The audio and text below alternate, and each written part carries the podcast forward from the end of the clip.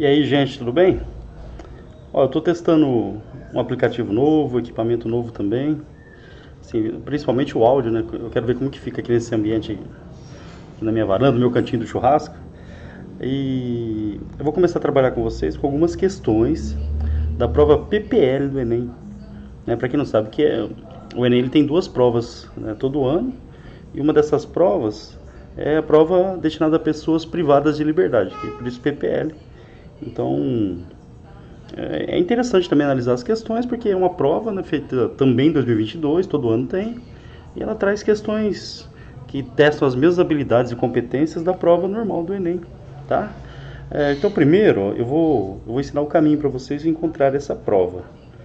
Obviamente que é no site do INEP, né? Então, ó, vou mostrar a tela para vocês do computador. Espera só um minutinho. Tá aí. Isso é normal, né? É o tal do fundo infinito aqui para capturar a tela. Ó, tô aqui no Google. O Google, deixei até pronto aqui, ó. Vai digitar Enem, provas e gabaritos. Certo? Não precisa nem digitar 2022, esse primeiro que aparece aqui mesmo. Clicou Enem, provas e gabaritos. O primeiro que aparece aqui, ó, é o portal do, do governo mesmo, do INEP, né? Clicou aqui, ele vai te dar acesso a todas as provas do Enem. Olha que legal para você treinar. Lembrando que é sempre interessante treinar nas últimas provas, nas provas mais recentes, né? Mas 2018, a partir de 2018, isso é interessante.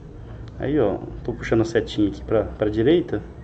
Pode ver, a gente vai até a primeira prova do Enem, lá, lá de 1998. De lá para cá, né, pessoal, muitas provas rolaram por aí. Muita gente conseguindo acesso à universidade graças a essa prova. Né? O Enem foi uma, um grande ganho da sociedade brasileira, pelo menos eu acho. Ó, aí eu vou clicar aqui em 2022. Aqui em 2022.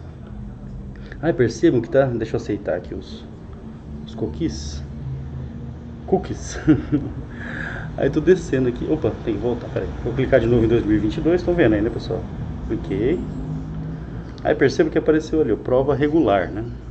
Então essa é a prova que é aplicada normalmente do Enem de 2022. Aí tô descendo aqui, ó. Todos os tipos de prova com gabarito. Todas as provas com gabarito. Aí, olha só, perceba que vai aparecer. Ó. Caderno 11. Olha lá, aplicação digital. Lembrando que alguns estudantes fazem opção pela prova digital também. Tá? E daqui a pouquinho aqui. Aplicação, aí, prova PPL essa daqui. Ó, vou clicar na primeira aqui, prova PPL, azul, tá? Vou abrir a prova para vocês. Percebam que o, o, modelo da prova é o mesmo do Enem normal mesmo, do, a primeira prova que é que é aplicada. Deixa eu dar um zoom aqui. Óbvio, né, pessoal? A gente vai trabalhar com ciências humanas, principalmente geografia e história, né? E vamos analisar juntos algumas questões dessa prova PPL. Estou descendo aqui. Hum, lembrando que a prova de humanos começa na questão 46. Ele é aplicado no primeiro dia, sempre. Né? Bom. Descendo. Cadê? Cadê? Cadê? Cadê?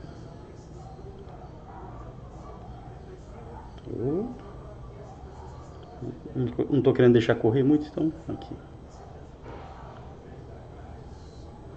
Isso, aqui estão as provas de humanas da prova PPL de 2022.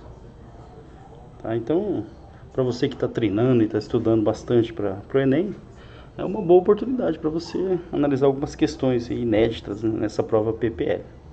Tá bom? Fica a dica, hein, pessoal? Mostrei o caminho, depois você pode, né, se não conseguir achar, mas é muito fácil, só digitar provas e gabaritos do Enem que vai aparecer essa prova, tá? PPL no caso.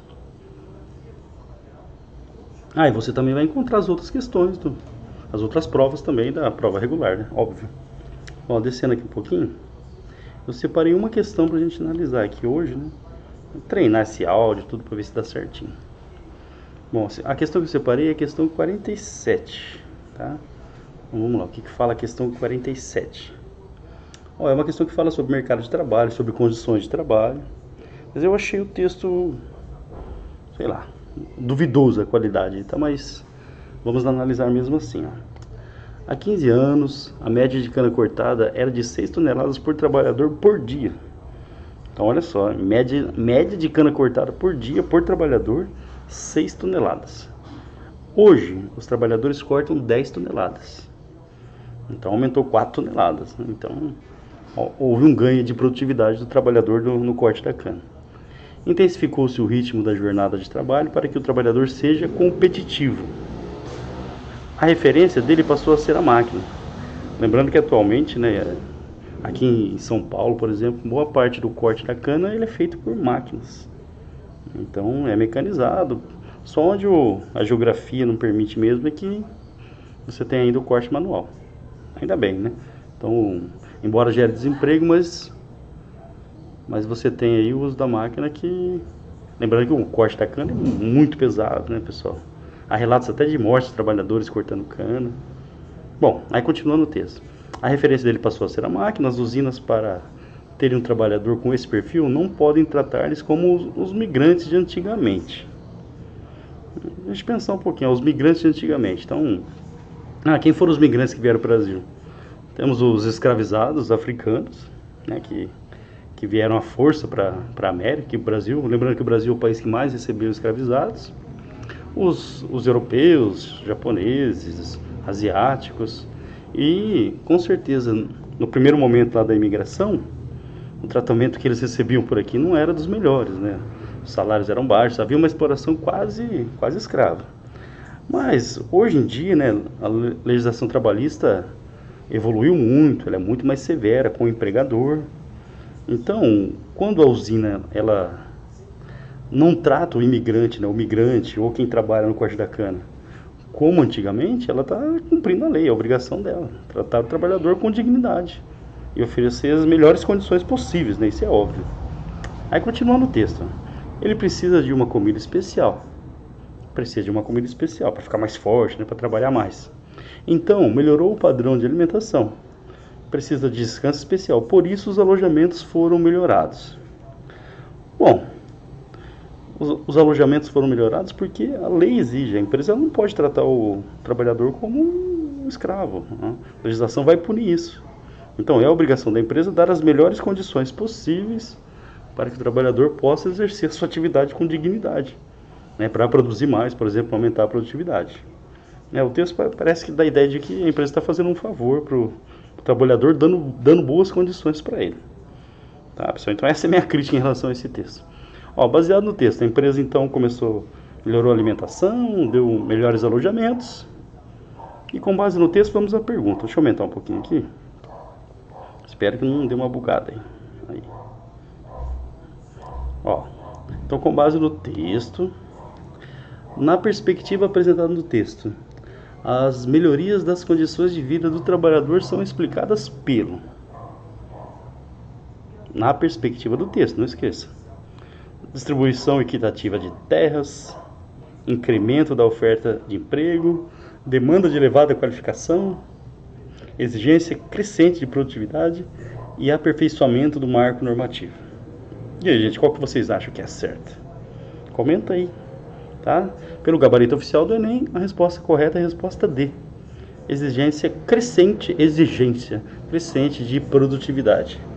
Aí para o trabalhador, segundo o texto, aumentar essa produtividade, a empresa passou a fornecer-lhe melhores, melhores condições de trabalho. Lembrando que isso é uma obrigação da empresa, né? dignidade ao trabalhador. Beleza, pessoal? Então, esse foi o nosso teste aqui de uma, de uma live bem curtinha, analisando questões da prova PPL. Logo vem mais, tá? Então, vou tentar fazer toda semana aí para gente focar bastante no Enem desse ano. Então, questão 47, prova PPL Resposta D. Valeu? Tchauzinho. Até mais.